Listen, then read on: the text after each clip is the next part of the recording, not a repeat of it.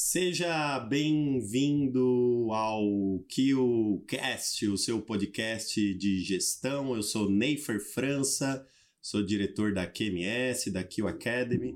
Estamos aqui em mais um episódio do QCast para você. Estou aqui com Ana Carneiro. Bom dia, pessoal. Bem-vindos ao nosso novo episódio do QCast hoje, bem especial.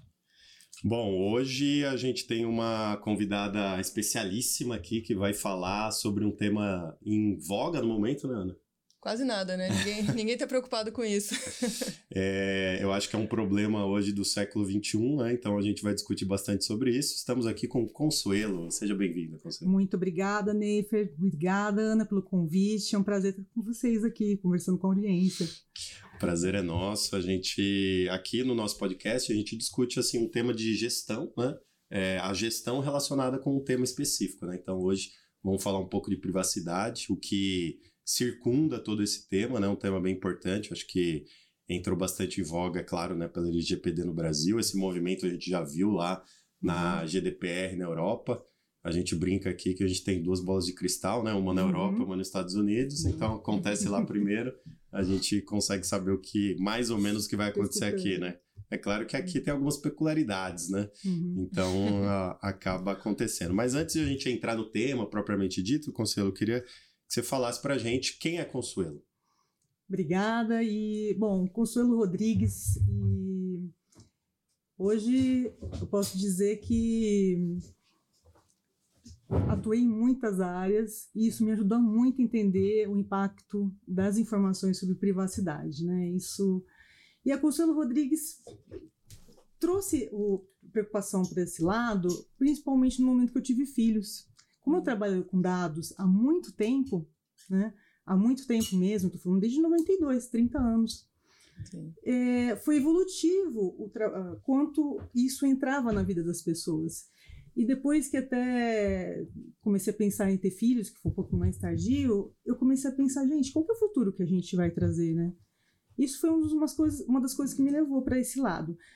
E aí eu posso dizer, né, já introduzi, sou campineira, tenho três filhos, tenho três pequenos, faz algum, nasci e vivi em Campinas, mas já mudei para algumas áreas do mundo, né? Já fui para os Estados Unidos, fui para a França. E até a questão da privacidade e a cultura de um país é, deu para entender nessa saga toda.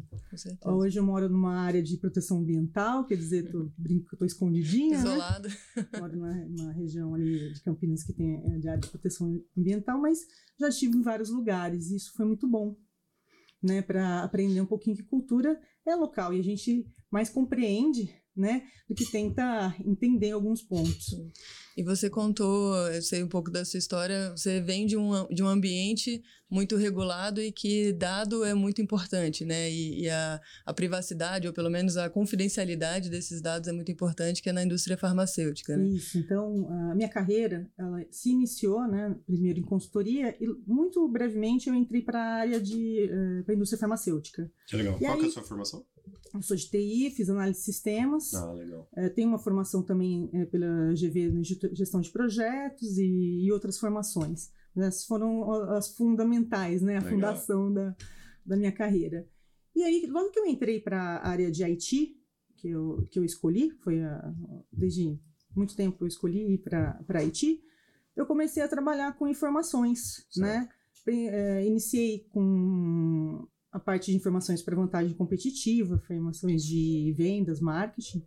E na indústria farmacêutica, é, tanto veterinária quanto humana, é, as informações são vistas de uma forma é, muito, muito séria, porque tem desde informações que são extremamente confidenciais, que fazem parte da vantagem competitiva de conhecimento da empresa, quanto informações de pessoas. Né? Quando você fala de uma farmacêutica humana, farmacêutica humana, tem informações de pessoas. Então, é, desde da década de 2000, né, quando o SOX entrou, né? Não sei se vocês lembram quando começou a 2002, 2003 projetos aqui no, no Brasil, Sim. né? A gente fala sobre conceitos de segurança da informação, controle de acesso, uhum. tudo isso. Uhum. E esse, essa formação, tanto de usar dados quanto de um conhecimento de compliance para seguir regras, seguir leis, formou o quê? Uma visão de gestão de risco. Sim. Né? Porque no bottom line é, é a base, né? É a base. E a gente tem a máxima, o cofre não precisa, não tem que ser mais caro que a joia, né? A gente Uhum. tem essa, eh, essa visão e você não consegue abordar uma lei inteira, uma norma inteira, mas tem que trabalhar os principais riscos e como você precisa seguir numa, num ambiente regulado. Então, são pelo menos uns 25 anos nessa área de farmacêuticas, né? Trabalhei em Merial, em Sanofi, Grupo Sanofi, né? Legal. Que engloba várias empresas. Trabalhei na, na, na Behringer e também trabalhei na área agro, né? Ah, é? Usando informações Ah, de sobre interessante. solo. ah, isso, E sempre nessas empresas trabalhando com, com dados, trabalhando com informações. Já, já tinha essa questão. Então, você comentou da SOX, né, que chegou no Brasil lá no começo da década de 2000. Uhum. É, você trabalhava nessa regulação, nessa área de controles regulatórios, desse tipo? Como que era a sua atividade dentro das empresas? Ah, a partir de Só mais ou um menos pouquinho. 2000, a partir de 2000 eu fui muito para a área de gestão, né? Eu me tornei líder de uma área de IT com 25 anos. Legal. em uma multinacional. Então foi uma carreira bastante precoce, até quando o pessoal fala sobre os desafios da mulher em Haiti, né? Eu lembro lá atrás, e já tinha mulheres em papel de liderança Claro. nessa, área- nessa área, porque tinham pessoas já bastante formadas, né? as, universidades já estavam formando bastante mulheres na área de, de principalmente análise de sistemas, né? Fora do Brasil, principalmente, né? Sim, Né? Eu- e quando a gente, quando eu entrei para a área farmacêutica, eu comecei com a parte de gestão de dados, né? Ah, sistemas para a área de, principalmente vendas e comércio, né? Quando a gente, quando a gente olha os dados com uma vantagem competitiva, né? Como que você vai usar isso aqui para uma vantagem competitiva, predizendo ah, comportamentos de venda e, e etc. Que esse é o Quando- ponto, né? Muitas vezes do uso do dado principal, assim, né? Claro, tomada de decisão interna, é, princípio de qualidade é tomada de decisão com base em dados, né? E fatos, mas a, a vantagem competitiva, o, o uso comercial de dado, desde sempre foi muito importante, né? É, isso era. o- A gente tem histórico do Walmart há muito tempo falando sobre a venda da fralda da cerveja, né? O Sim. cruzamento onde você posiciona os seus produtos para ter uma melhor Sim. alavancagem de vendas em prateleiras, né? Sim. Isso aí é um, um case. É, décadas, sim, né? sim. Mas eu acho que o que é importante a gente pensar, primeiro, que uh, tomar, usar dados para tomada de decisão, ele é importante e os dados eles estão aí, eles são importantes ser usados. A gente, nenhuma lei fala assim, você não pode usar dados, e nem LGPD. Inclusive, tem uma brincadeira que o pessoal faz, que é, Consuelo, então você costumava usar dados e agora você não deixa essa área de proteção de dados e privacidade, você não deixa mais, né? Você mudou de lado. E a questão não é essa, né? A questão é qual é o uso ético da informação. Dados com responsabilidade. E quando são pessoas, e, e a gente pensa em dados, eh, a LGPD, essas leis, elas tratam a parte de dados pessoais, que são, que, que são identificados por pessoas, né? São, Uhum. A gente está falando de pessoas. Sim. Mas nos dados gerais da empresa também tem uma responsabilidade, né? Quando você recebe informações dos seus clientes, para esse tipo de coisa toda. Mas falando da origem, Sim. mesmo quando eu fui, eu acabei eh, atuando muito em projetos, sabe, né, Fê? Foi, marcou muito a minha carreira tra- trabalhar em projetos de transformação. Certo. Muitas vezes eu saía de uma posição, trabalhava num projeto um ano, um projeto de transformação, e, e passava para uma outra posição. Inclusive, ah, eu me tornei eh, líder de área tão jovem depois de implantar um portfólio de projetos para o ano 2000. Foi exatamente Hum. na virada do ano de O bug do 99, milênio. de 2000, que é um projeto que você não tem como você mudar, né? Tem como postergar o, o- o ano 2000? Não tem, né? Foi depois de é, implantar um portfólio de seis projetos, né?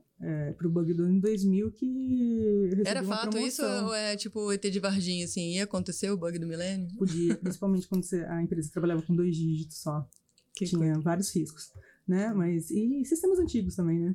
Uhum. E aí fui é, trabalhando nisso, que acabou, acabei indo para a área de gestão, né? Me tornei, tinha equipes de projetos, mas principalmente ge- gerir uma área de TI é, significa também seguir leis, seguir regras, seguir normas. É. E quando você trabalha nessa área, numa área de tecnologia de uma multinacional farmacêutica, é, isso tem que ser levado muito a sério. Claro. Então, aprender a, a- a entender o ambiente regulatório, quais são os desafios e olhar para o futuro para fazer as mudanças a tempo é o Nossa. desafio de um gestor. Né? Sempre, né? Quais são? Pick your battles, né? Escolha suas batalhas. Você não consegue ah, fazer tudo. Mas você tem que trabalhar inovação, competitividade, mas o, o ambiente regulatório.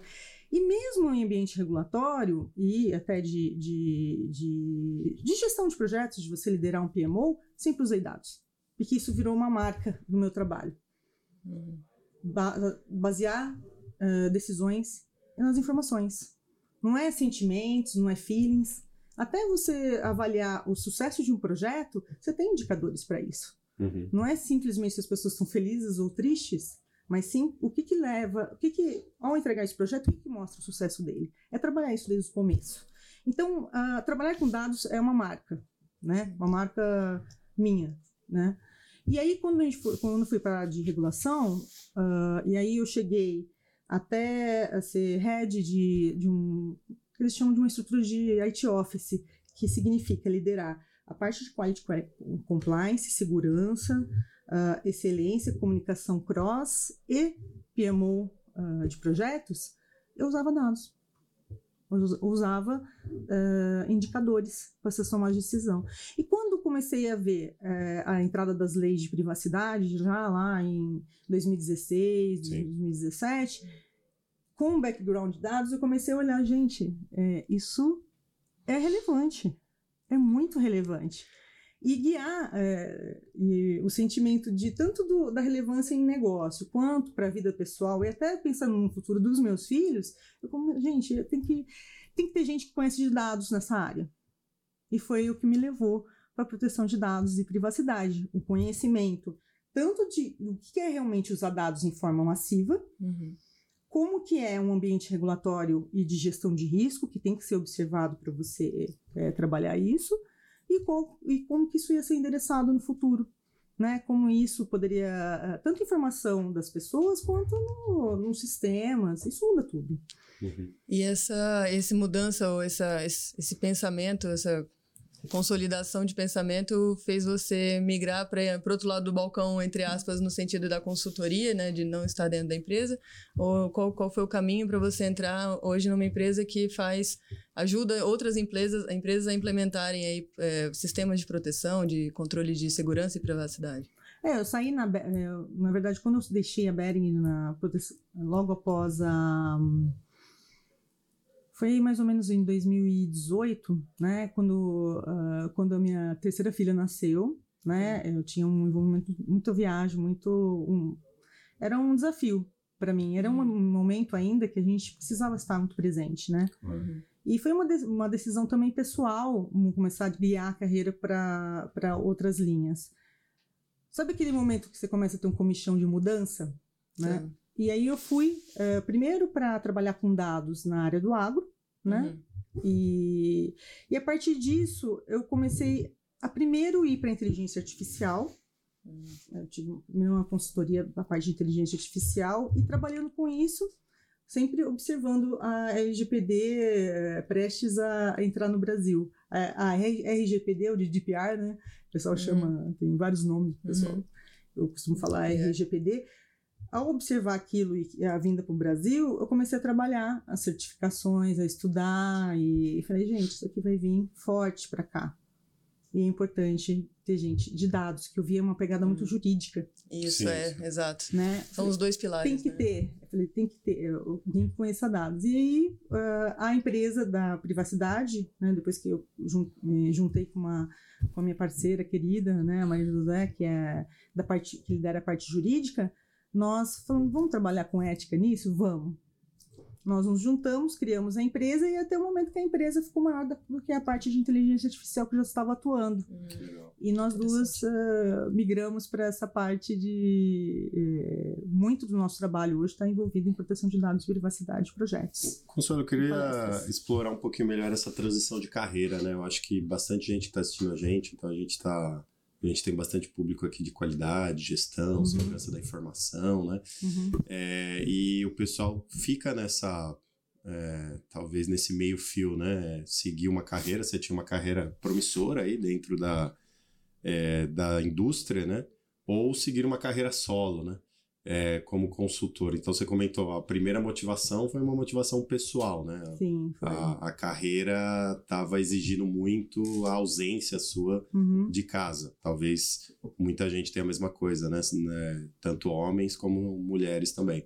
É, o quão difícil foi esse momento e essa decisão, quão de receio você ficou, quão de insegurança você teve nesse momento de tomar essa decisão?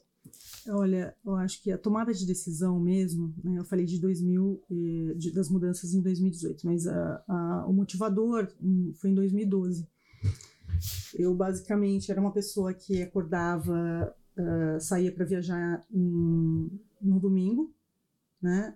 Ficava, começava a semana, por exemplo, no México, terminava a semana na Argentina, voltava no sábado de manhã. E eu fiquei eh, em viagens muito tempo, né? Hum. E chegou um momento que eu tive um, um acidente. E fiquei três meses ah, na minha casa parada olhando para cima por causa do acidente.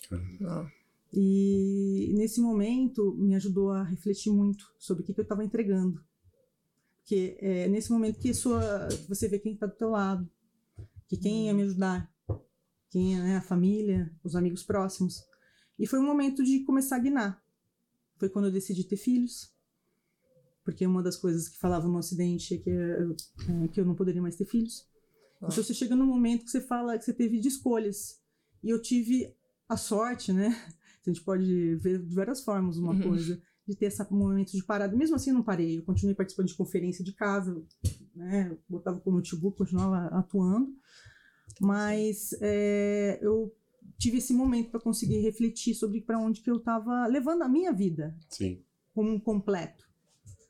E eu decidi, primeiro, criar uma condição para, tanto financeira quanto de, de, outras, de outras partes, né, para conseguir eh, guiar essa mudança. Financeira, o quê? Ter outras rendas, trabalhar ter outras rendas. E da, ah, o que me ajudou também foi a parte da licença maternidade, que me ajudou também eh, a conseguir eh, ter uma. A própria empresa, ela estava no processo de fusão e aquisição, Uhum. né? Então, é, foi um momento que eu pude também receber uma boa rescisão e sair. Eu acho que foi um, um casado de momentos, né? Sim. A empresa tinha uma condição de que queria... é, não tinha lugar para todo mundo, né? uhum. E da minha parte, tinha um momento de transformação pessoal. Então, que eu galguei, né? Eu realmente fiz a gestão da minha vida, trabalhei os conhecimentos e, e, e fui. Legal. Você chegou A a, fazer uma é carreira importante. paralela, assim, então, por um tempo, para se estabelecer e e colocar um pé do- no outro é, lado. Um plano, um plano financeiro, porque o que muitas vezes o que eh, prende as pessoas a uma vida é dívida. Sim. É dívida financeira. Verdade. Como que eu vou ganhar vida? E aí é uma falta de opção, não é uma opção, né, de fato. É, porque nessa mudança, né, esse, essa transição não tem jeito, né? Não- é muito difícil você fazer essa transição com o mesmo nível de renda que você vai ter É. lá é, na indústria, por exemplo. É, né? benefícios, Então, tudo. benefício, E que troca você está disposto a fazer? É, Uhum. Você acha que, por exemplo, é aquela coisa do nome. Quanto você pesa o nome de uma grande companhia, né? Ah, eu sou da Sanofi uma coisa.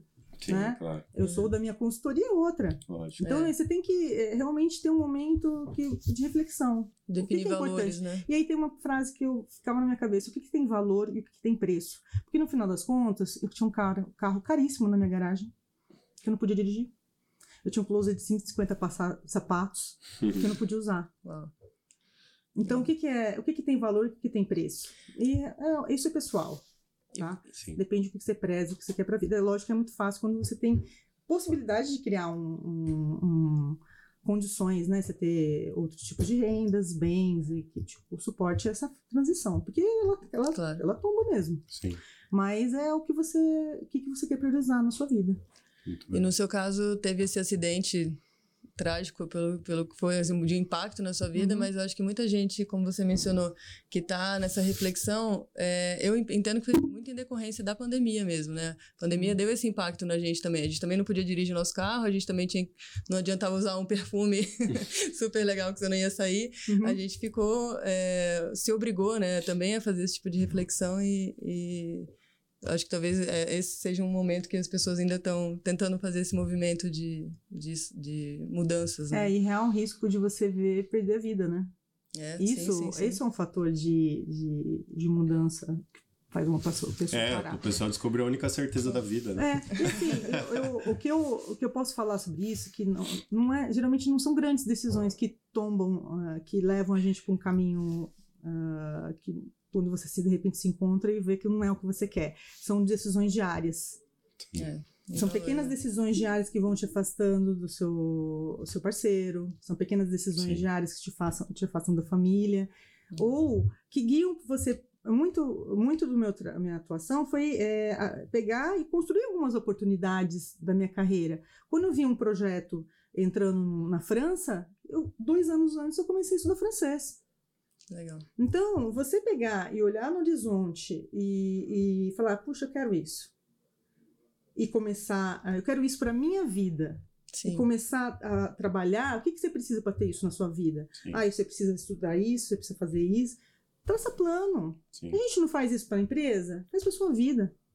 É, e essa transição também não precisa ser de um dia para o outro, né? Como não, você comentou, é. você comentou, começou cinco anos atrás, você começou a pensar, maturar a ideia, tomar decisão, né?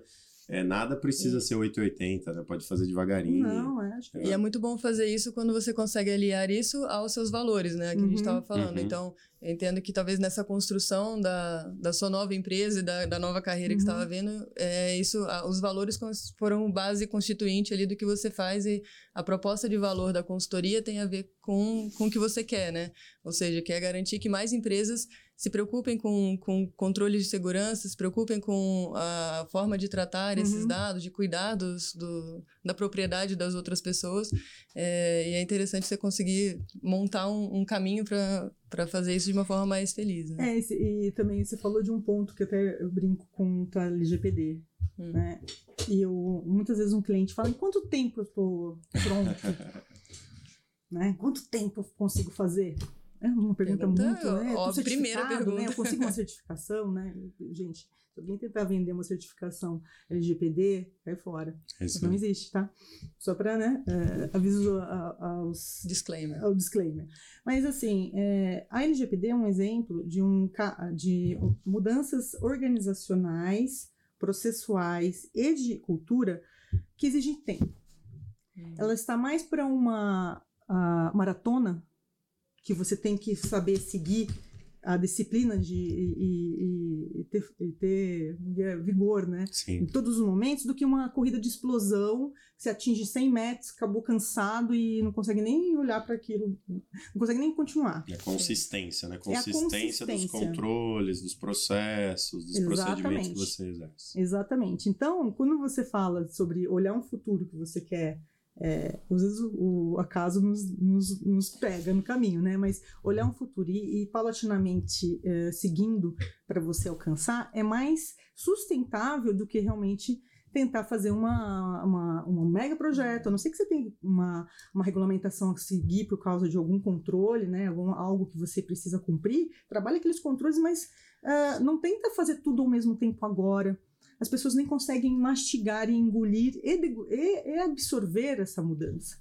Né? Então, acho que vale para a vida, vale para projeto, vale para LGPD você realmente é, traçar e paulatinamente é, percorrer o que é primeiro mais importante e aí o resto vai, vai acontecendo com disciplina. E o que, que você está vendo hoje? Qual que é o cenário hoje das empresas do Brasil? É, você tem bastante experiência, está vendo, está no campo, né, fazendo uhum. consultoria. Uhum. É, como que está o atual momento? Então, a LGPD já tem algum tempo, ela entrou em vigor aí, começou a receber, é, as empresas começaram a receber multas recentemente. Uhum. É, e aí, como, como as empresas estão adequadas? Uhum. Então, ainda está tudo mato? Como que, como mato, que tá né? tudo isso aí? Baixa como, mato? É, até para o público que está assistindo a gente, né? Assim, é, às vezes ele fez lá uma consultoria na empresa dele, puxou uhum. alguns checklists, fez uhum. algumas adequações. Comprou um pacote. Comprou um pacote, né? Então, um kit, né? Um kit. Não, pacote de templates eu nem vou comentar. Kit LGPD. é. LGPD em sete dias, né? É. Que 99 reais os Traga o seu amor de volta e adequa é, LGPD. É, adequa LGPD em sete dias, né? Então, mas como tá o cenário atual? Você tá eu... otimista, realista ou pessimista? Eu sou realista, tá bom? Eu vou, vou na linha realista. Mas se tiver, eu vou falar de três ondas, né? A primeira, vou falar do Brasil. Uh, primeiro, as multinacionais que tiveram que, no Brasil, se adequar às leis antes, né? Por causa da, da sua matriz na Europa Claro. ou em outra, outro local que já tinha uma legislação em vigor. Certo. Então, teve aquela corrida que até aconteceu na, na Europa, que é aquela chuva de consentimentos, né? Lá atrás, muito mais é, envolvendo as adequações das multinacionais é, antes de 2018 Tá. essa onda, né, a- essas empresas já trabalharam, já estão rodando o seu pacote, seguindo normas LGPD e hoje e da GDPR, estão lá. E no Brasil a gente sentiu mais quando recebia alguma mensagem de consentimento, não foi muito impactante para a gente. Quando a LGPD primeiro entrou em vigor, ah, principalmente algumas empresas eh, nacionais preocupadas com a sua reputação começaram a- o seu trabalho de adequação. Não foram muitas, mas principalmente as que tinham real preocupação de que seu nome não tivesse aliado né, a alguma questão de privacidade. Estou falando principalmente reputacional. Sim. Por quê? Imagem. É, imagem. Porque é, quando a gente. Quando pensamos em sanções da LGPD, que realmente tipo, começaram a, a poder ser aplicadas né, ano passado, foi mais ou menos agosto, né? Agosto. Faz um ano. Faz um- É, a, a NPD já tinha publicado, assim, nosso papel aqui, principalmente é, nesse começo, vai ser de, de instrução, de educação, de conscientização e estabelecimento dos, do- dos detalhes que eram necessários para você realmente aplicar a lei. Essa foi a mensagem. E eles atuaram, a NPD, que é quem sanciona, ah, né, quem, quem realmente eh, aplica sanções administrativas da LGPD, esse foi o, a- o recado que eles deram, e eles estão paulatinamente, é, metodicamente e dis- e de forma disciplinada seguindo esse, esse plano. Quando nós pensamos num. O que que. Nessa fase agora que nós estamos, né? Quando, antes de entrar a sanção, né, em agosto, a gente recebeu uma certa chuva de consentimentos no Brasil. Vocês receberam mensagem? Sim. Aquele monte de aviso de cookie, né? Nossa. Muitas, muitos escritos de uma forma que você fala, gente, exatamente o que, que eles estão fazendo com meus dados aqui, né? É um pouco assustador, né? no É, começo, parecia um assim. contratinho, né? Uhum. O que exatamente eles estão fazendo? Foi aquela chuva. E o que, que realmente começou naquele momento em agosto? Ah, a lei já podia ser, ser mencionada, não, ah, não teria uma aplicação pela NPD, mas ela já podia ser, ser mencionada em processos civis, e outros eh, de danos pessoais, e ela foi usada. Se a gente pensar lá, o primeiro que foi mencionado, a LGPD foi da Cirela, em que uma pessoa comprou, Sim. comprou um apartamento e recebeu uma chuva de, de, eh, de, chama de ligações de gente querendo vender piso, etc. Quase não "Por acontece quê?" isso, quase não acontece. Nunca aconteceu com Não, você, né? Não, nunca antes Eu nesse rece- país, né? Eu mudei faz três anos e recebo ligação até agora. Nunca antes nesse país. E realmente teve um processo, teve uma primeira eh, decisão. E aí os juízes começaram a, a- a- a- tomar essas decisões baseados no LGPD, no que eles conheciam, mas ainda sem ter um arcabouço completo com a própria NPD está construindo com a lei. Então, ah, teve uma corrida inicial ali em agosto.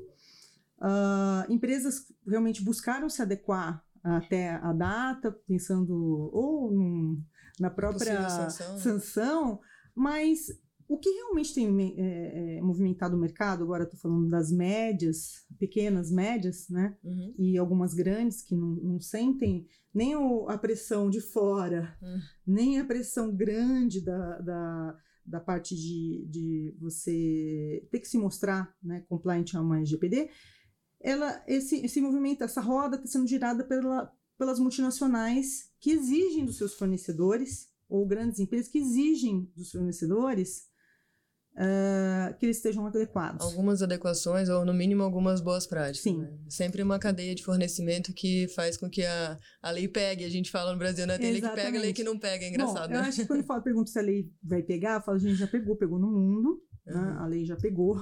130 países têm suas leis de privacidade e era um requerimento da OCDE ah, que o Brasil tivesse uma lei de Uhum. privacidade de dados, até para. E essa é uma lei importante até para o fomento econômico do Brasil. Sim, né? claro.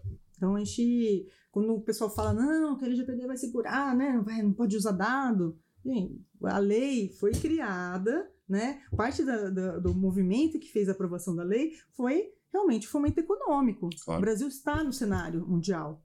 O Brasil precisa estar, precisa ser competitivo e precisava dessa lei para se manter nesse cenário.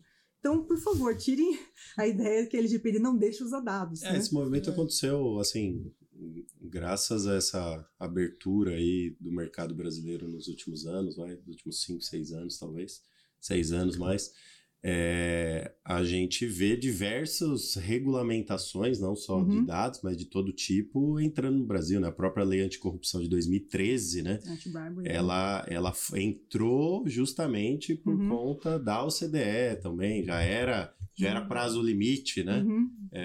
para o Brasil aprovar aquilo. Então, assim, a gente entrando no cenário mundial, assim, como uma das maiores economias do mundo hoje, Uhum. é claro, né? A gente tem que se adequar ao que está acontecendo no mundo, Uhum. né? Que naquele momento era um, bem globalizado, né? Uhum. Talvez hoje está um pouco mais retraído por tudo que está acontecendo. Mas é, as legislações internacionais começam assim, né? E a, as leis de privacidade começaram a pipocar em tudo quanto é lado, né? Uhum. Então, Índia, Austrália, China. China, né? Uhum. Então tem, tem momentos interessantes. Então esse foi um momento Uhum. importante aí para a lei de privacidade. É, em termos de proteção de dados, de privacidade, a, a Europa lidera muito o, o, a tendência né, que, que se busca. E outras leis também, né? Eles estão com uma série de regulamentações. A Act entrando, é, falando sobre é, concorrência de mercado eletrônico, né? Tem toda uma legislação que está chegando. A própria inteligência artificial, né? Sim. É, estamos, nesse momento, no Brasil, em estudo sobre como que legisla, legislar na área de, de inteligência artificial, que tem a ver também com o uso de dados pessoais. né? Certo. Então, é, estão, a gente sempre observa a Europa e outros países o que, o que está vindo para cá. Isso Claro. é um bom, né, uma boa bola de cristal, né? Mas voltando o- o- ao cenário, então eu vejo muito empresas sendo jogadas para. Peraí, mas eu preciso da LGPD? Primeira reflexão: para que, que eu, eu preciso da LGPD? É um né? ponto importante. É, por que, que eu preciso da LGPD? E aí muitas estão sendo jogadas porque estão sendo pedidas pelos seus. É, o porquê e se eu preciso, né? É. Então tem empresas assim que, claro, todas as empresas é, têm algum tipo de dado pessoal, mas aí tem empresas que o risco é muito baixo, né? Uhum. Então, é, as empresas, pelo menos nossos clientes aqui de 27001, segurança da informação, Uhum. 27701, é, 20 mil, né, tecnologia da informação. Uhum. Então, eles, eles ah, Serviços, né? questionam, né? Uhum. Questionam todas essas questões sobre isso. É, se eu preciso e por que eu preciso. Certo, essa. Bom, primeiro, sobre seguir a, a LGPD, dificilmente uma empresa não, não precisa seguir, Claro. né? Porque uma vez que ela tem empregados, ela tem dados Ela já tem pessoais, é, ela tem clientes e contatos, ela tem dados pessoais, é, no mínimo em contratos, mas a questão que você. A chave é realmente ver a gestão de risco. Esse risco. E tem um, um ponto que acho que é o cerne da nossa conversa, que é a cultura de privacidade. Sim. E às vezes me perguntam, né? Primeiro, eh, por que a privacidade? Né? Por que é importante a privacidade? Informação é poder. Né? Desde lá de 2017, lembra que, a, que saiu na revista lá sobre o dados ao novo petróleo? Sim. Informação é, É. poder. Se a gente Sim. vê as maiores empresas no mundo são né, empresas de informação. E poder, ele precisa ser, ser, ser controlado, legislado. E o mundo observou isso. E quando a gente fala, de, nós falamos de pessoas, a gente está falando de nações, de democracia até, Claro. tá certo? Sim. Então, é, a importância. Só que a gente pode ver a privacidade de vários níveis. Eu geralmente uso três. Pessoal, né? Qual a importância de privacidade para você, Neifa? Você, Ana? Sim. É simples assim. Quanto mais dados se tem de você, mais você pode ser controlado. Você tem que ser capaz de controlar quais são as informações que você. É o nosso direito hoje. Hoje, a privacidade é, é um direito fundamental. Você tem que ser capaz de, de, eh, de expor o que você quer, o que você realmente precisa e o que você quer da sua vida. Você tem que ser capaz de fazer isso. E um paradigma, agora falando de empresa, que, se, que a gente tem que quebrar, é que não é porque uma empresa tem sua informação que ela é dona da, daquele dado. Os dados são sob custódia. Então, a primeira mudança é para você. É importante para você, na sua vida, ter um Facebook para encontrar seus amigos? É. Ter um Waze compartilhando dados para você chegar e saber onde tem um, um, um- um engarrafamento que você não quer passar? É. Mas, por outro lado, você tem que ter direito de saber que, quais informações suas estão sendo passadas e para quem. Sim. É o, au- o tal da autodeterminação afirmativa, você tem que Claro. saber. Uhum. Porque, no final das contas, tem um, um, uma pessoa que eu gosto muito de citar, o Danilo Dôneda, né? que é um, é um das, o também gosta, mas o Danilo Dôneda fala sobre, são, são criadas representações virtuais suas, que podem estar respondendo por você coisas que você nem sabe.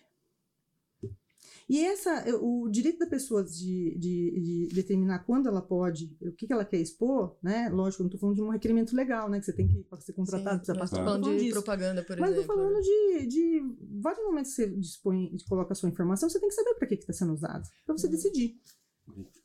Eu até concordo com o senhor, mas assim, a gente está usando, né? As empresas usam nossos dados. Uhum. A gente é alta.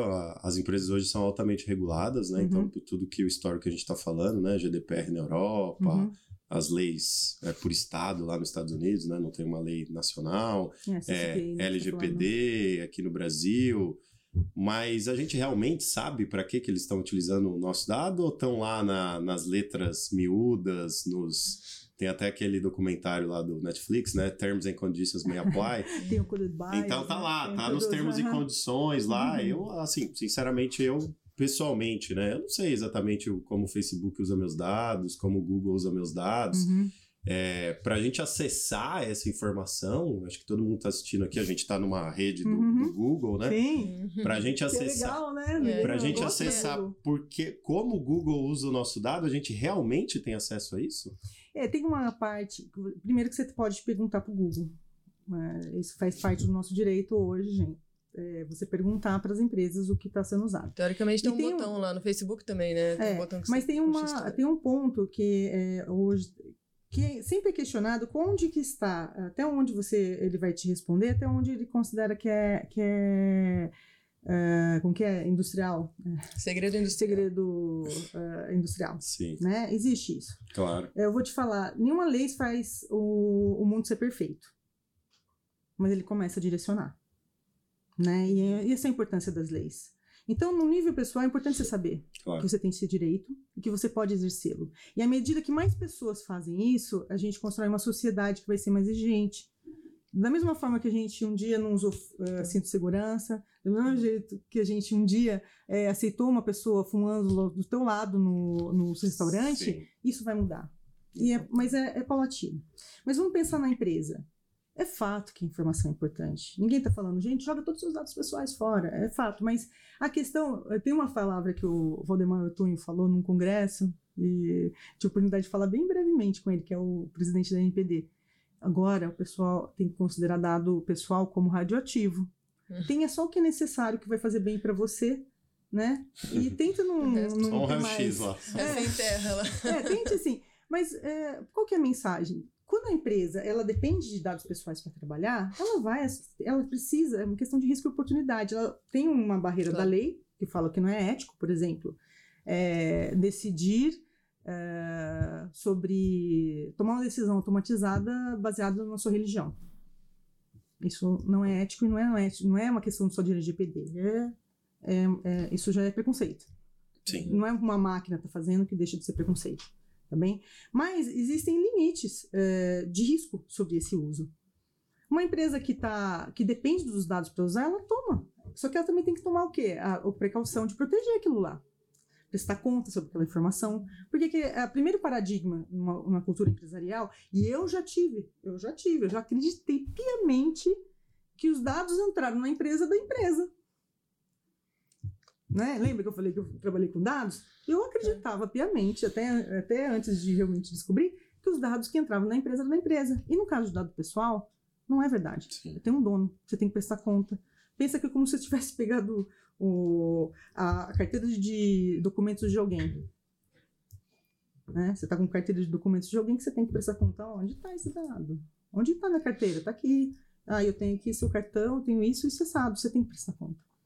Então, para que, que você vai pegar mais informação do que você precisa se você tem que proteger, gerenciar o risco desse esse dado ser mal acessado?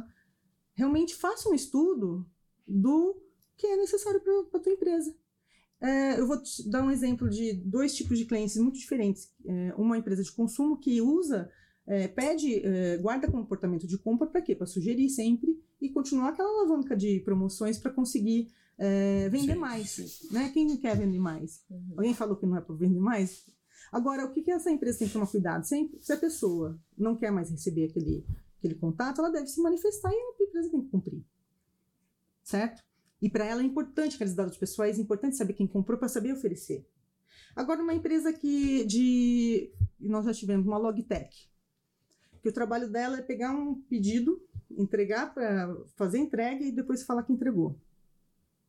Ela precisa principalmente saber quais são as principais rotas, ela tem que saber é, quais são os momentos de pico para sua melhor performance. Sim. Ela precisa saber quem está naquele pedido. Ela precisa saber que é a Ana que pediu, que é o Sim. Neifer. Mas ainda precisa gerenciar dados pessoais de endereço, CPF da pessoa que fez Tudo a compra, bem. né? Tudo bem, ah, no momento, até o momento da entrega, você precisa ter entregado o teto para um motoboy fazer a entrega. E entregou, Sim. descartou. Entregou, tem Tchau. estratégias de guardar esse dado para um lado ou outro.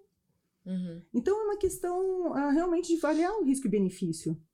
Para que, que você vai é, é, todas as empresas, e elas, por isso que eu não acredito muito em templates, né, de implementação de GPD, eu acredito em gestão de risco.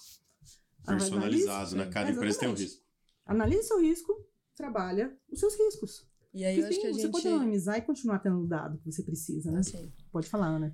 Não, eu penso que aí a gente puxa o gancho do, do assunto principal da nossa conversa, que é a geração de uma cultura de privacidade dentro da empresa. Uhum. Então, talvez não seja natural esse caminho, como você falou das ondas, né? Uhum. As empresas multinacionais talvez já tenham isso dentro de casa e um funcionário novo que entra na empresa, talvez ele nem consiga mais pensar de outra forma, a não uhum. ser fazer do jeito que a empresa já tem, né, naquela cultura. Uhum. Mas como que uma empresa que que a onda está chegando agora, né? As uhum. médias e as pequenas, como que elas vão pensar em começar a, a gerir ou, ou, criar uma cultura de privacidade, uhum. de, de pensamento de risco dentro de uma organização ainda de menor porte? É, eu vou dividir a resposta em duas coisas. Eu acho que tem algo que é, é realmente você receber um pacote e ter que executar. Uhum. Isso a gente chama de projeto, né? que é e geralmente um projeto uh, a gente tem que entender que assim como outros processos que requerem vocês trabalham bastante né uma ISO 27000 uh, processos de certificações ele não é o quando gente, nós falamos de LGPD não é um, simplesmente uma mudança um pacote que você instala algo assim é uma mudança que vai ter que se repetir ela é cíclica uhum.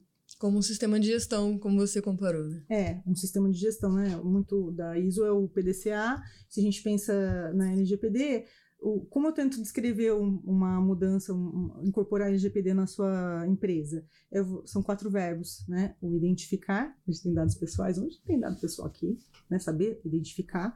É, gerenciar quem tem acesso, quem, quem pode ver ou quem precisa ver proteger, botar as barreiras para que quem não precisa ou quem não deve ou reduzir o risco daquele ser usado, né, de uma forma que você não está controlando, proteger e reportar. E aí o reportar é tanto você poder responder a, a, uma pessoa que te pergunta que dados pessoais eu tenho de mim, né, que é um titular, uhum. quanto para a própria NPD que tem o poder de te questionar sobre várias coisas, né, em qualquer momento.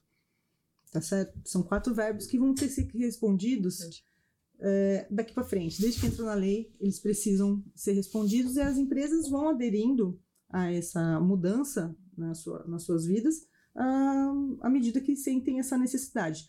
Vai amadurecendo. Vai também. amadurecendo, né? Isso é o, o que tem que fazer. Outra é. é como você incorpora, trabalha uma cultura. O que, que é uma cultura? É você entrar num lugar e ver aquilo sendo respirado, que as pessoas, elas não estão seguindo só ah, entrou uma pessoa, eu tenho que preencher um cadastro, tenho que botar numa, numa pastinha velada. Ela, ela vai fazer isso, se ela se for orientada. Mas, por exemplo, uma pessoa deixou uma carteira, alguma, alguma informação uh, exposta, saiu de um protocolo, quando você simplesmente vê com uma mudança de um projeto, sai de um protocolo que está ensinado, a pessoa já ah, não sabe exatamente não o que fazer. Não sabe como se comportar, é. né? Mas quando a gente fala de uma mudança de cultura, as pessoas começam a perceber, primeiro, se os dados não são nossos, são de outra pessoa, ou qualquer lugar que ela observar o dado, ela vai começar, mas e se? Eu começo a se fazer pergunta. Essa é uma mudança de quantização, realmente mudança de cultura. E aí, eu sigo muito, uh, não sei se vocês já ouviram falar, John Cotter. uhum. que é, eu, eu, acho muito atual. Quando a gente fala de privacidade, a gente não está falando simplesmente um algo para seguir. A gente tá falando, nós falamos de cultura, de uma cultura que vai uh, ser trazida pra, no nível pessoal, sociedade, e a gente está falando aqui do, do empresarial. Uhum. E aí, um, criar um cenário do porquê da mudança é importante. Claro. Um dos primeiros pedaços da, de, uma, de, um, de uma mudança cultural, que é sugerido aí, pela, por exemplo, em livros como Leading Change, do John Kotter, é cria um ambiente de mudança. Por que, que é importante para sua empresa mudar? Essa é uma vantagem competitiva? Você vai, é, vai oferecer serviços diferenciados uh, com a proteção de dados e privacidade? Ou você simplesmente não vai ser deixado de fora de um mercado por ou, não fazer, né? Ou você é uma, uma condição de existência. Uhum. Um exemplo de, de, de competitividade: empresas de tecnologia que já começaram, que nós temos clientes nessa área, que com privacy, com conhecimentos de privacy by default e privacy by design, privacidade por padrão, uhum. começaram a, oferecer é, sistemas já com esse conceito incorporado. Uhum. Já, já vem da, da raiz, né? Da raiz, porque para quem tem um ambiente de dados há muito tempo, sabe que não é simples assim. O que nós temos são vários nichos de dados que dados espalhados para todo canto. Mas quando a gente começa a ver que é, dados pessoais têm um controle diferenciado, você começa a criar arquiteturas de dados diferentes, você começa a construir sistemas de formas diferentes que permitam tudo isso. Uhum. É como se você hoje começasse a construir uma casa sem a parte de pensar, sem todas as regras de segurança que a gente já aprendeu.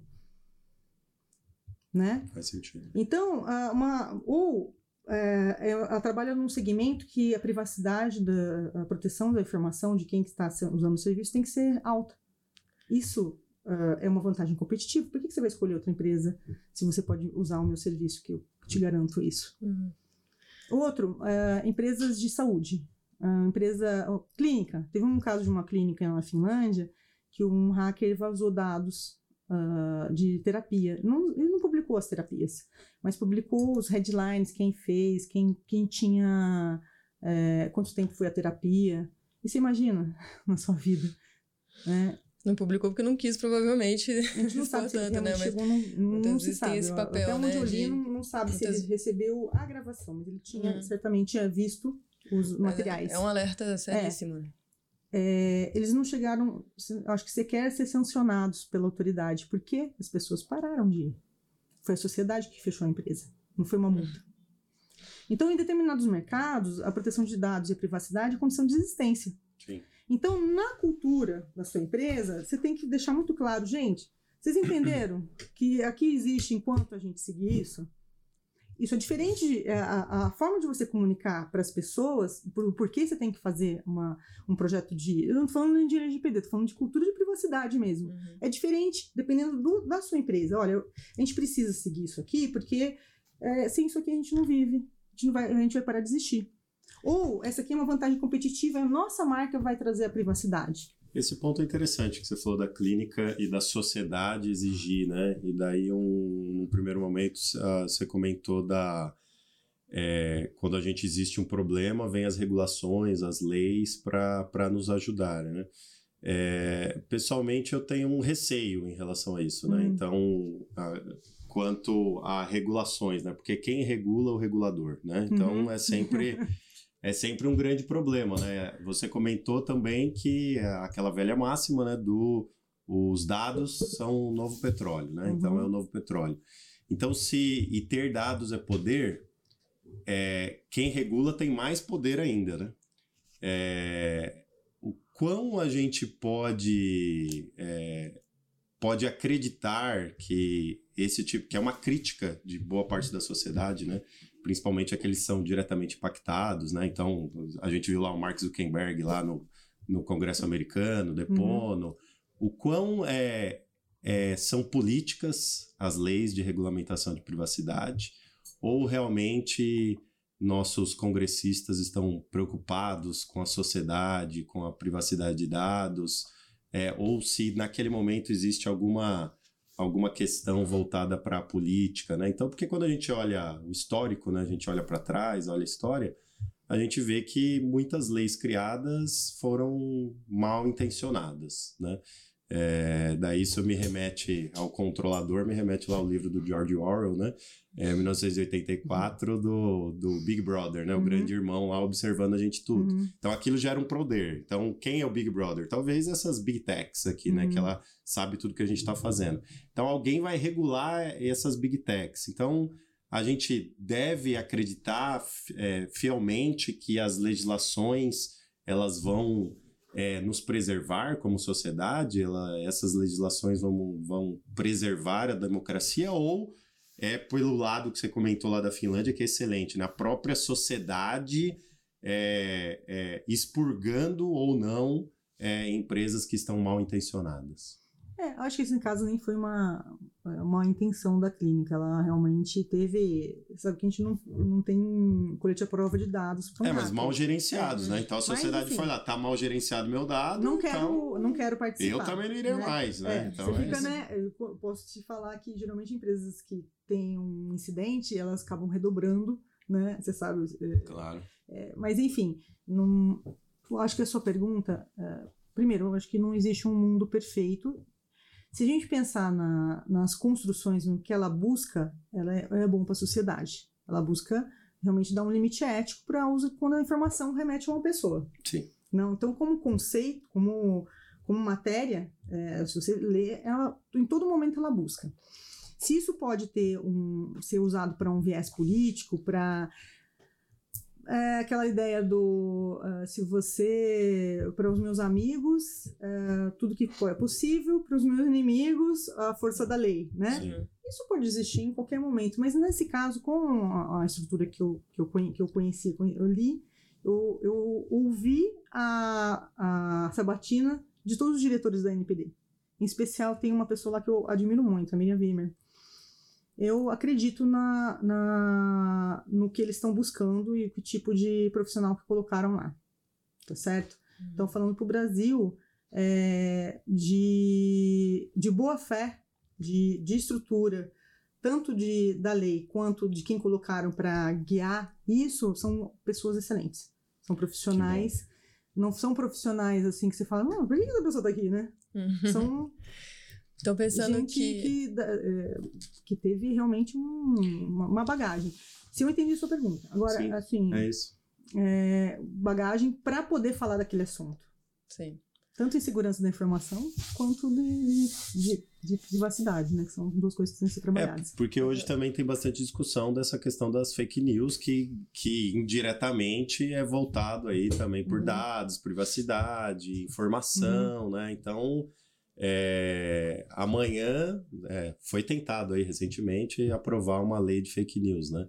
Uhum. É, então, assim, é, uhum, para onde a gente vai, né? A, uhum. a, minha, a minha dúvida é sempre essa, né? Eu, é, com, com os nossos congressistas, então a minha dúvida, eu sempre estou Quais com o pé viés, atrás. É, os viés criados, Mas né? vamos, vamos é. considerar que a gente está com o coração no lugar certo, né? Vamos hum. considerar que a gente está fazendo isso com uma... Com, olhando que hum. a uhum. intenção é que isso seja bom para a sociedade como um todo. Uhum.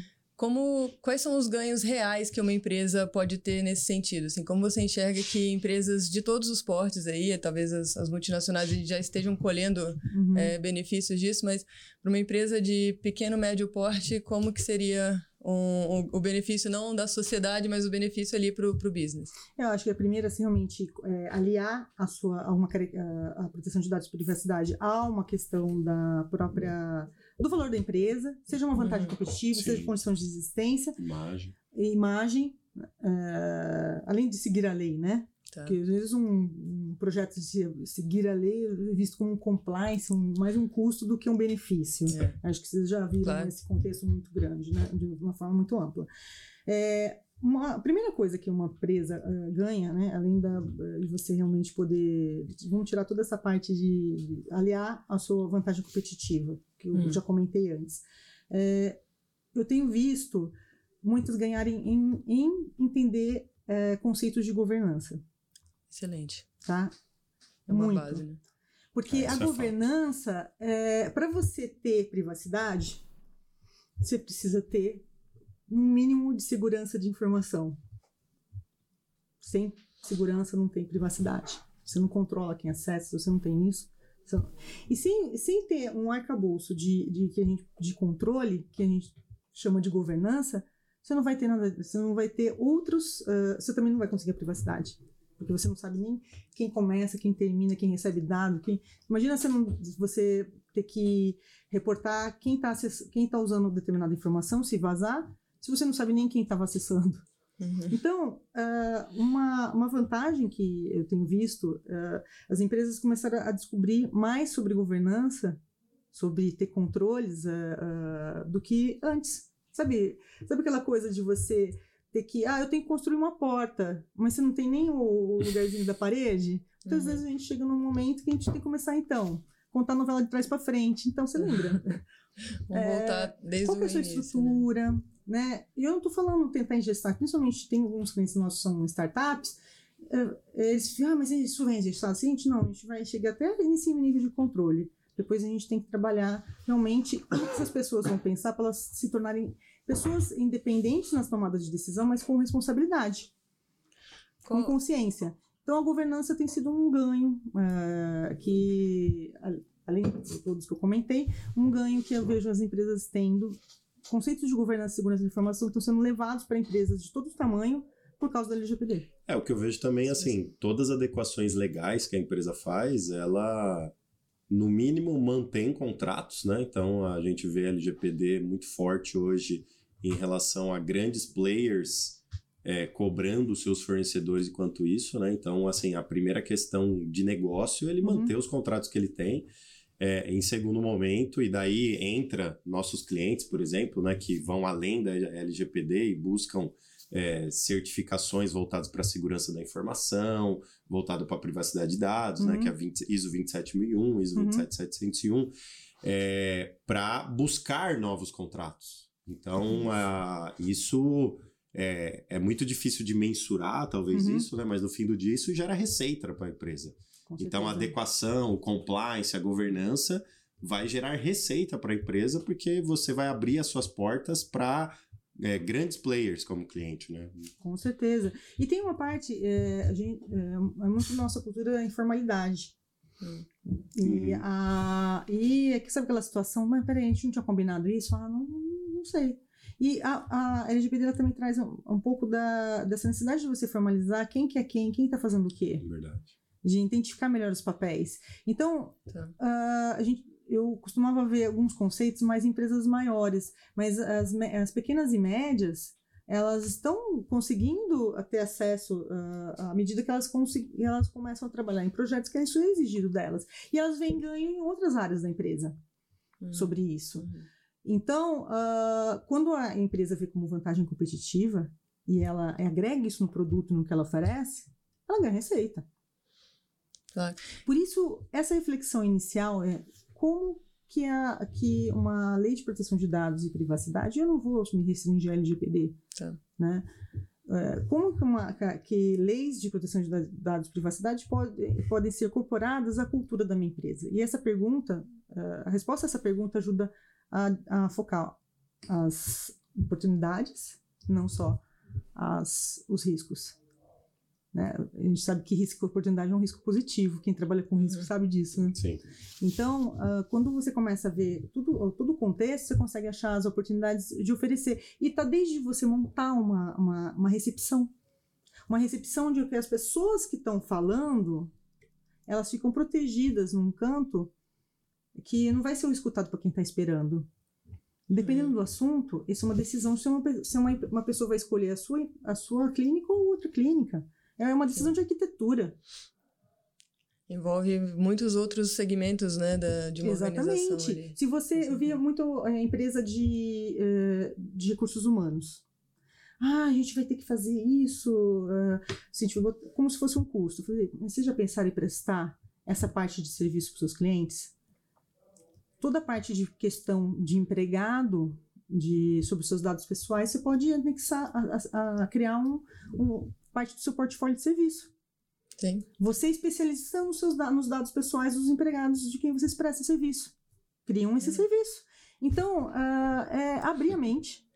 ver oportunidades, né? De... Enxergar oportunidade. E a gente ajuda, é. né? Nós, uh, não cheguei a comentar em nenhum momento, mas uh, na, como Privacidade Mais, a gente tem como um, a missão trazer consciência sobre proteção de dados de privacidade em qualquer nível é, para as empresas e encontrar os riscos e oportunidades. Porque não é só, é, a gente não, quando a gente faz uma análise, é, não são só riscos negativos, são riscos positivos e essa são, são várias oportunidades, tanto de você aumentar a receita, quanto oferecer mais serviço, ter um segmento, abrir um, são vários que podem acontecer. Eu sempre falo isso, isso. com relação à, à, estrutura das normas ISO, né? Se você pensar, uhum. elas têm um, um requisito básico que é é, abordagem de riscos e oportunidades, né? Como uhum. você vai fazer gestão de riscos e oportunidades. E muitas vezes as pessoas esquecem do sobrenome do requisito, que é a oportunidade. Uhum. E isso é, é mandatório para qualquer ISO que a gente está falando, né? Uhum. E a, inclusive a 27001 é um, um usa essa estrutura uhum. padrão das normas ISO a partir dela, né? Inclusive.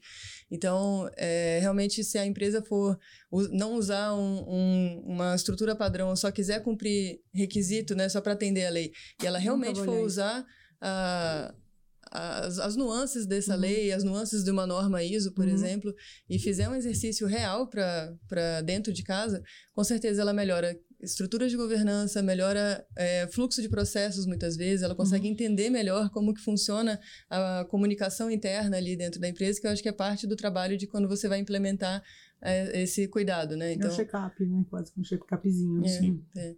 Então, realmente, entendo, voltando para a pergunta do, dos ganhos reais, né? Se for bem feito essa implementação, tem muitos benefícios internos e externos para a empresa. Internamente, olhando para a governança, uhum. melhoria de processos e, e, afins, e até é, conhecimento de dados mesmo, né? Você gera mais informação uhum. com os dados que você coleta uhum. e talvez consiga usar isso melhor e usar KPIs interessantes. Uhum.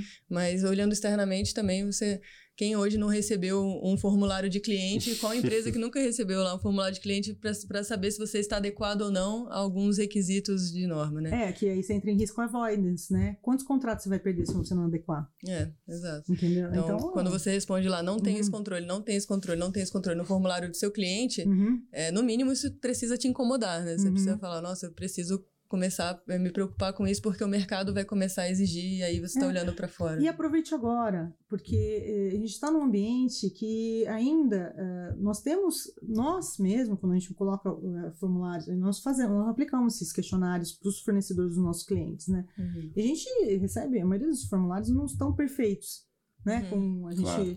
Geralmente mas, são longuíssimos, né? Inclusive. É, e, mas só que hoje a gente fala assim, então tudo bem, vamos. Em qual prazo vocês pensam em trabalhar isso? Uhum. Ainda está tendo essa abertura de, claro. de, de não é uma exigência permitir. já, né? Não é você tem. Porque muitos fornecedores, uma, é, é, um fornecedor é um. Muitas vezes é difícil você tirar um fornecedor. Claro. É um fornecedor que há muito tempo, que tem, uma, tem já um trabalho, ou tem informações que você não simplesmente fala assim, gente, fecho aqui, abre aqui. Não, não é, é assim. Claro. Não é, claro. a realidade é assim. E Quer tem, criar um relacionamento. Existe né, uma tolerância ali, uma negociação. Aproveite esse momento.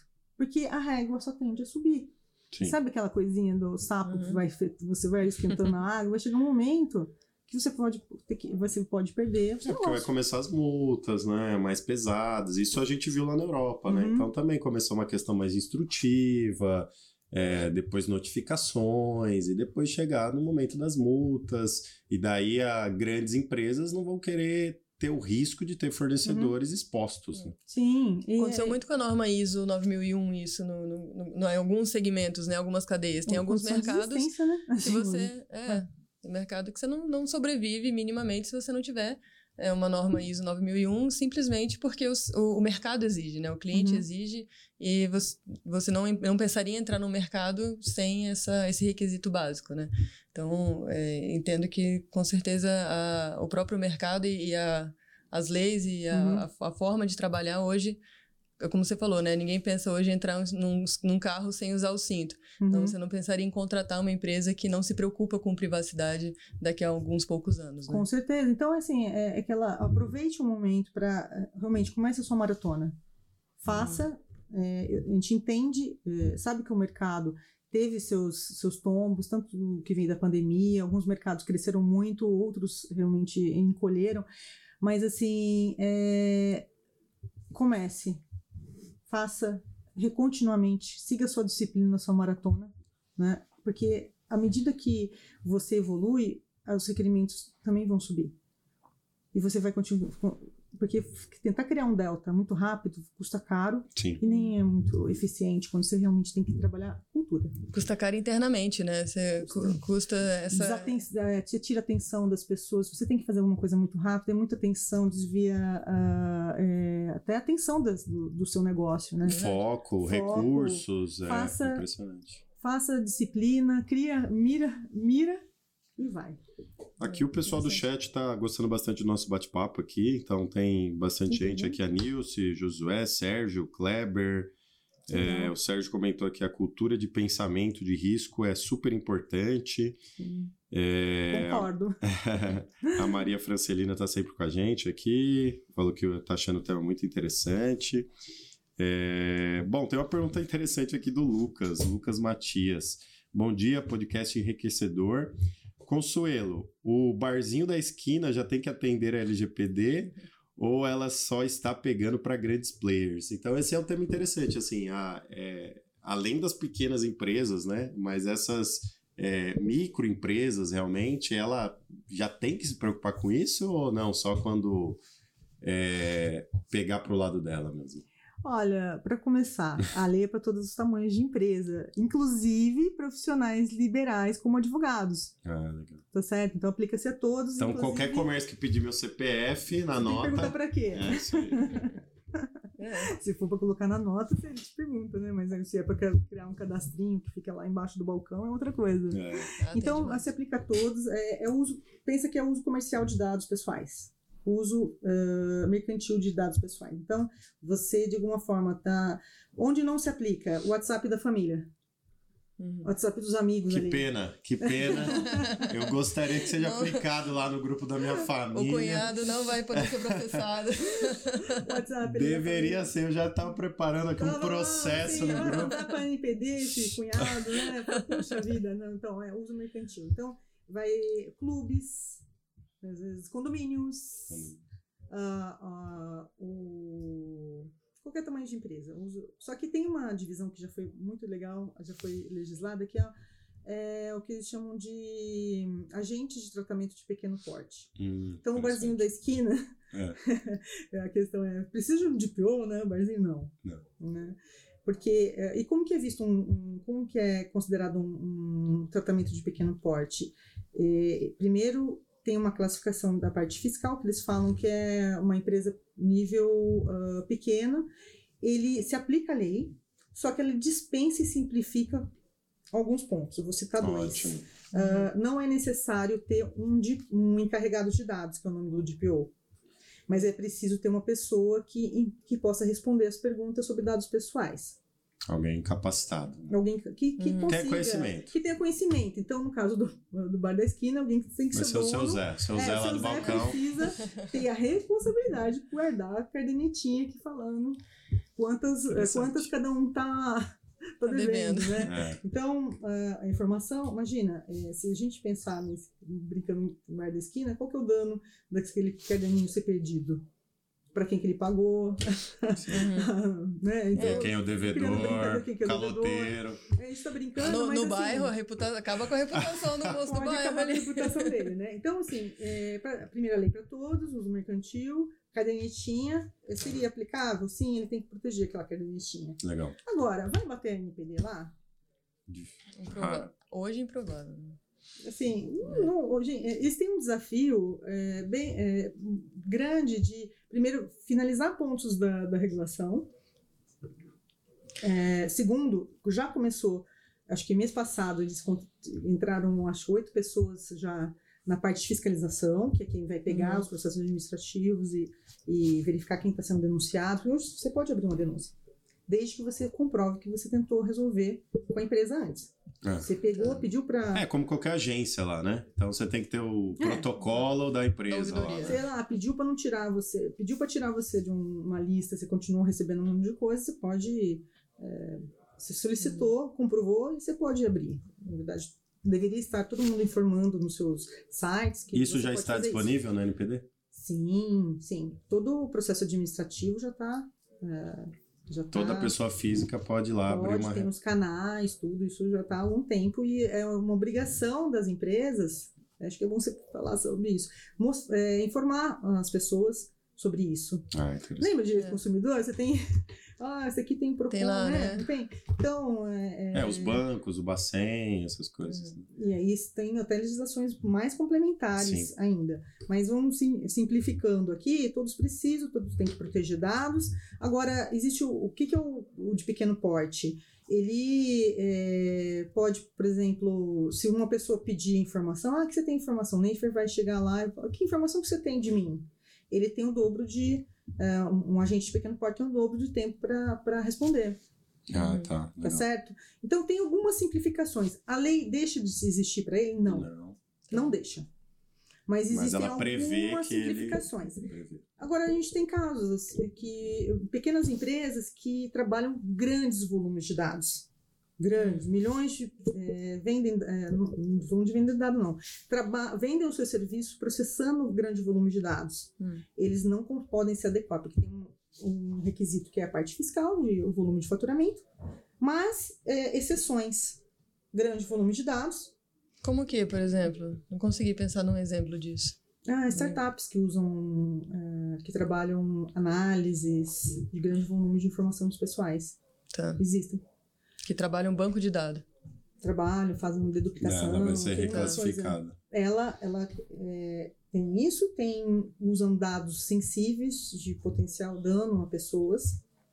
Eh, Uhum. Também elas não podem ser classificadas como ah, agentes de pequeno porte, Uhum. mesmo que tenham algum faturamento inferior.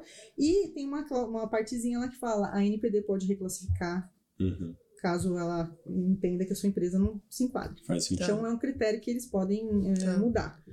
Tô pensando assim, cultura da privacidade ainda nesses casos, né? Por onde você começa numa empresa muito pequenininha. Talvez ne- nesse questionamento do na caderneta lá do a gente tá falando do bar da esquina, mas pensando assim, loja de shopping, por exemplo, Uhum. é, é muito comum. Você vai comprar lá um sapato e a moça fala: "Ah, posso fazer seu cadastro para você receber nossas promoções e tal?" Uhum. Até aí, ok você fazer um cadastro se você quiser receber a promoção, se você gosta da Uhum. loja. Mas uma coisa é você dar, sei lá, seu- o seu nome, o seu CPF. se- Endereço. E ela, é, ela até a data de nascimento, telefone. né? Sua data de nascimento, porque você quer Uhum. mandar no dia do, da- no mês do aniversário, mandar uma promoção, até entendo. Mas seu endereço, pra que, que a empresa, a loja de shopping, de sapato do shopping, precisa do meu endereço? Realmente, ela não vai mandar uma carta. Postal. Ninguém vai mais, né, mandar essa carta. É, né? ele quer saber, com certeza, ele quer saber de onde são as pessoas que estão consumindo naquela É. loja. É, mas é, Você é um ótima exercício, né? Eu pergunta, quero tá? Você saber. fez uma ótima pergunta. E esse, eu, esse é um dos erros que eu mais cometi. É, depois que eu conheci a proteção de dados e privacidade, esse é um dos erros que eu mais é, cometi em termos de propor desenvolvimento de sistema. Uhum. Por quê? É, antes, quando a gente tinha. é, e meus colegas de TI vão pensar nisso, você tinha que lançar novas releases de sistema. Uhum. E era um processo bem grande de você testar, etc. E já que a gente está gerando uma nova release, por que a gente não bota mais esse campo? Uhum. Que, qual que é o erro? Pedir mais informação do que você realmente precisa e pode ser considerado eh, necessário para o que você tem que fazer. Isso é uma invasão de privacidade. Isso é uma coisa muito tênue, mas te perguntar mais informações do que é necessário realmente para fazer o que você que ele te falou que ia fazer Uhum. É uma invasão de privacidade. Eu, eu já deixei de fazer vários cadastros, por exemplo, por causa disso. Porque Uhum. vai ele vai perguntar qual é o nome da sua mãe. Eu falo, nossa, mas pra que você quer o nome da minha mãe fazer o cadastro? Não, porque eu preciso preencher aqui. Não, então não vou fazer. Então, não, acho não que. É, a mensagem para invasivo essas mesmo. pequenas, para qualquer um, é realmente refletir que informações você precisa pegar para as pessoas. Uhum. E não é porque está no cadastro, isso não é uma resposta boa. E para quem desenvolve o sistema, é realmente é, permita que não sejam todos os campos mandatórios. Isso faz parte de privacy by design by default. Sim, então é, é importante ter a pessoa lá do, do, do privacy. É, a gente começa a cadeia, né? Essa pergunta que você Hum. fez, essa questão que você fez, começa a mostrar a cadeia do que você, se você não tem. E aí o que a pessoa vai fazer? Vai botar um pontinho ali para não falar que é o ponto que o dado está Uhum. vazio. Então, pedir a mais, eh, primeiro, vai te causar esse constrangimento. Tem um Uhum. vídeo muito legal de, da farmácia que mostra um, um ator eh, sendo um atendente perguntando: Ah, você pode eh, responder alguns dados de farmácia? Depois eu mando para vocês o link Hum. para fazer o cadastro. E ela começa a perguntar: qual que é o nome do seu cachorro? Qual é a raça do seu cachorro? E as pessoas começam a olhar assim, por que você quer saber isso? É, claro. Né? Primeiro, que causa esse constrangimento, Incômodo, porque a gente né? sabe, por exemplo, para vários golpes, quanto mais informação você disponibiliza, mais chances você tem que de, de simplesmente sofrer golpes. E eu tô Claro. falando, ah, não porque uma empresa gostaria né, que informações fossem usadas, mas quanto mais informações tem sobre ah, alguém, o risco de você vazar e produzir um mal para aquela pessoa é maior. A coisa vai aumentando. E qual é a segurança da informação que o bar da esquina vai ter ou que mesmo uma loja pequena vai ter, né? A gente não tem como confiar nos controles de segurança da informação ali. É. Que, o, É. que o Esse caderninho é o do, dever dele, do moço né? Esse ficar. deveria ser o dever dele. Pois é, mas uma vez que você passa os seus dados pessoais ali, como você falou, a, o, o- a empresa é a guardiã dos seus dados ali, ela Uhum, está fazendo sim. o papel de protetor de, de propriedade. Então, é, você está confiando joia, a sua joia ali, sua Uhum. informação pre- é preciosa para um cofre frágil, né? Uhum. num lugar que talvez eles não tenham muita, muita confiança ali. Então, é, a quantidade de dados que você fornece deve ser proporcional a, a também a esse Uhum. sistema de proteção, né? Sim, é.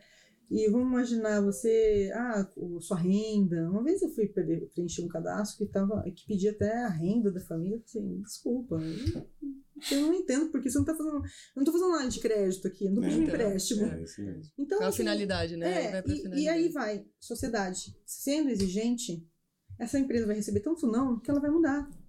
Uhum. Não é, não é o legislador só. Sim, sim. Então, Que tem mais força, né? A sociedade tem muito mais força do que o legislador. porque você tem a decisão, você, você pode uh, deixar de usar serviço, você pode se sentir invadido e simplesmente sair. A sociedade tem muito poder. Tem um texto seu no LinkedIn que é Nada em Nada Excesso. em excesso. Leiam, Isso. vale a pena. Acessa o LinkedIn da Consuelo, Consuelo É Rodrigues. Consuelo Rodrigues. Tá na descrição aqui já do, do podcast. Que legal, obrigada. Foi uma Encontrem lá, vale a pena. É, é, eu, nada excesso é, uma, é um mantra para mim. E até brinco, eu falo para meus clientes também. é, a máxima nada em excesso é para você não ficar refém de hábitos. Hum. E colocar. Você, toda vez que você vai dar uma informação sua, você tem que refletir. É importante pensar. E eh, muitas vezes meus colegas pensam, mas por que, que a LGPD faz tanto. Por que, que a LGPD faz tanto aviso de privacidade que a gente não entende que tem que dar ok? Eu falei assim, mas não é exatamente uma LGPD. Na, na verdade, é a forma que as empresas encontraram para tentar contar por que, eles estão usando dados, mas. ah, não, não, é, não é porque não, não, foi, não tem nenhum requisito lá da LGPD falando que tem que escrever dessa forma. O, no, no bottom line, o que, que você tem que saber? Antes de informar, antes de informar dados, pergunta quem, para que, que vai ser usado, né, por quem, e reflita se quer passar ou não. É, tem a nossa, a nossa responsabilidade, né, sobre É, isso. Eu acho que você aí que está assistindo a gente tem que sempre estar se questionando quando, como a gente aqui que é profissional da área, tá Uhum. no nosso dia a dia, né?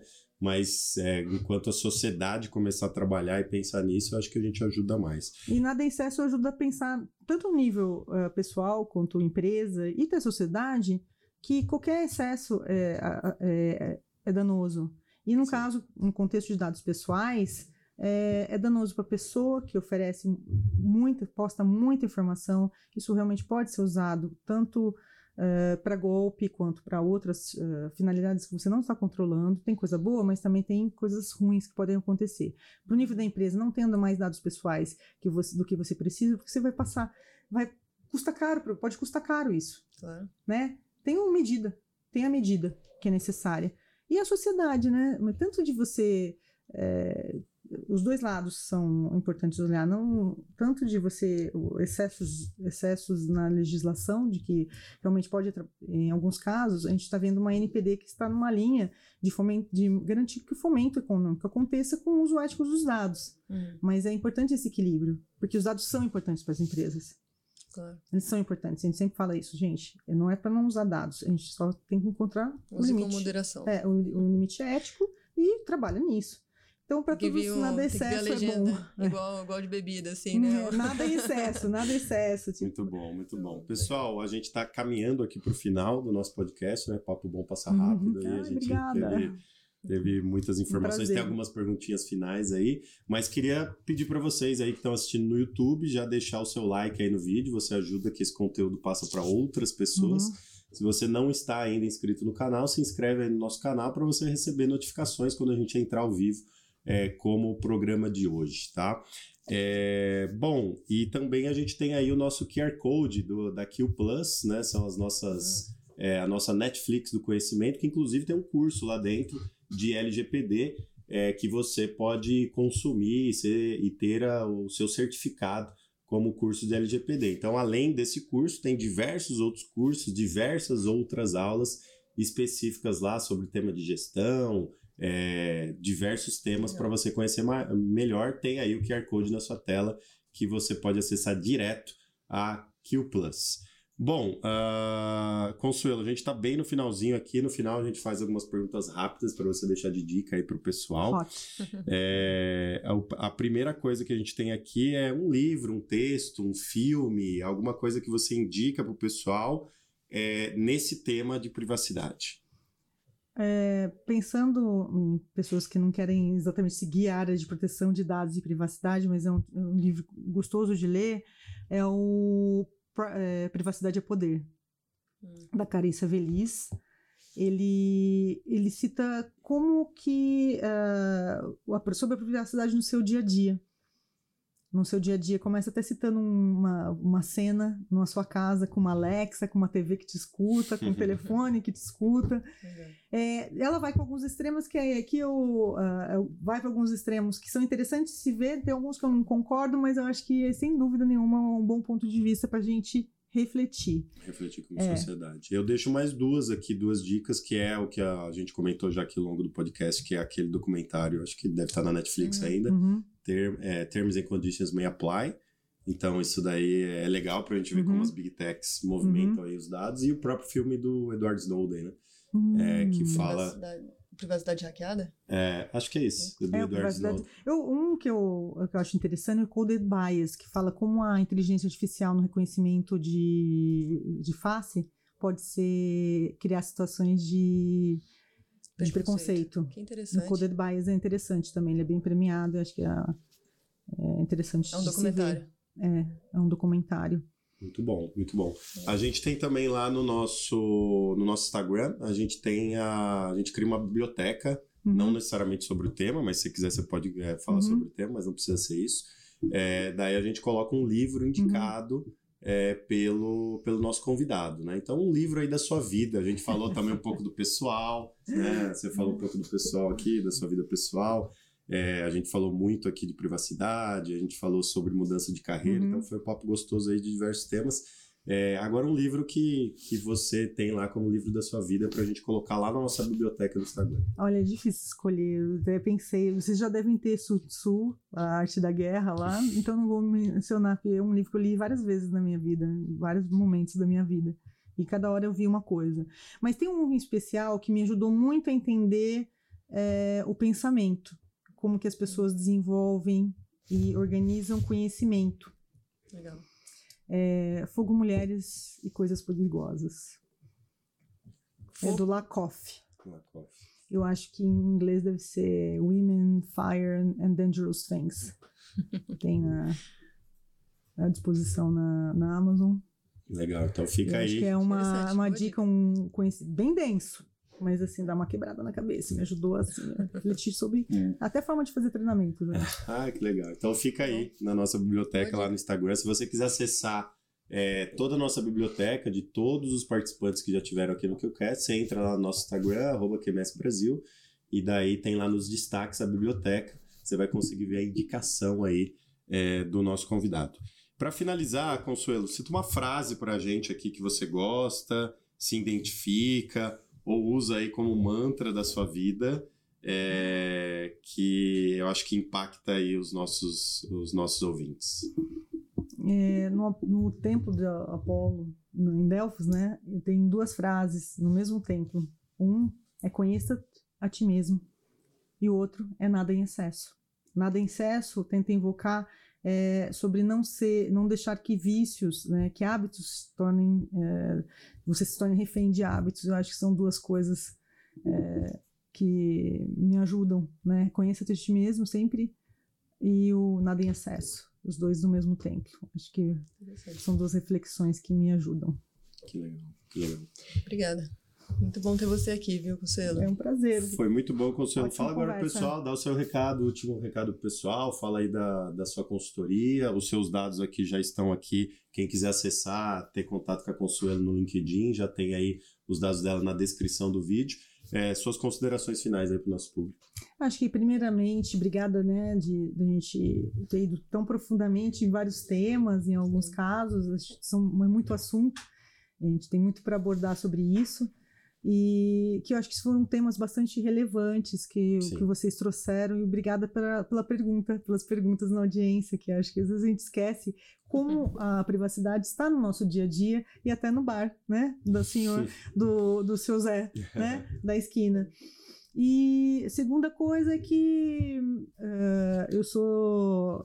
Eu conheci o, o pessoal da QMS aqui nesse mundo né, de, de qualificações, de certificações. Acho que é um, um ambiente que exige muita confiança Sim. né, Não, em, em trabalho. Obrigada pela confiança de ter trazido a Privacidade Mais. Eu represento a Privacidade Mais, nós somos cinco, cada um numa, numa função. Eu represento principalmente a parte de dados, né, o uso de dados, principalmente ITI, e segurança da informação. Lidero as equipes em cima disso. E se você tem alguma dúvida sobre como começar um programa de privacidade, pensa em fortalecer as pessoas. Comece com a conscientização. Isso já vai trazer um avanço e vai trazer eh, realmente as oportunidades que podem acontecer, as oportunidades e os riscos que podem estar acontecendo na sua empresa. Assim, todo mundo sabe do momento que é previsto até uma certa recessão mundial, Sim. né? Mas não deixem de pensar nisso na empresa. E realmente, se quiser uma dica, pensa na conscientização. Pensa em como pensar em conscientização primeiro e siga, vai seguir no resto. São essas as minhas considerações finais. Obrigada. Muito bom. Bom, maravilha. Obrigado, Ana. Mais um. Mais um bom pra conta. que ótimo. Muita, muita informação E legal. a gente Obrigado. aprende, né? Obrigado você que, que assistiu a gente aí. Já falo para você antes de sair deixar seu like.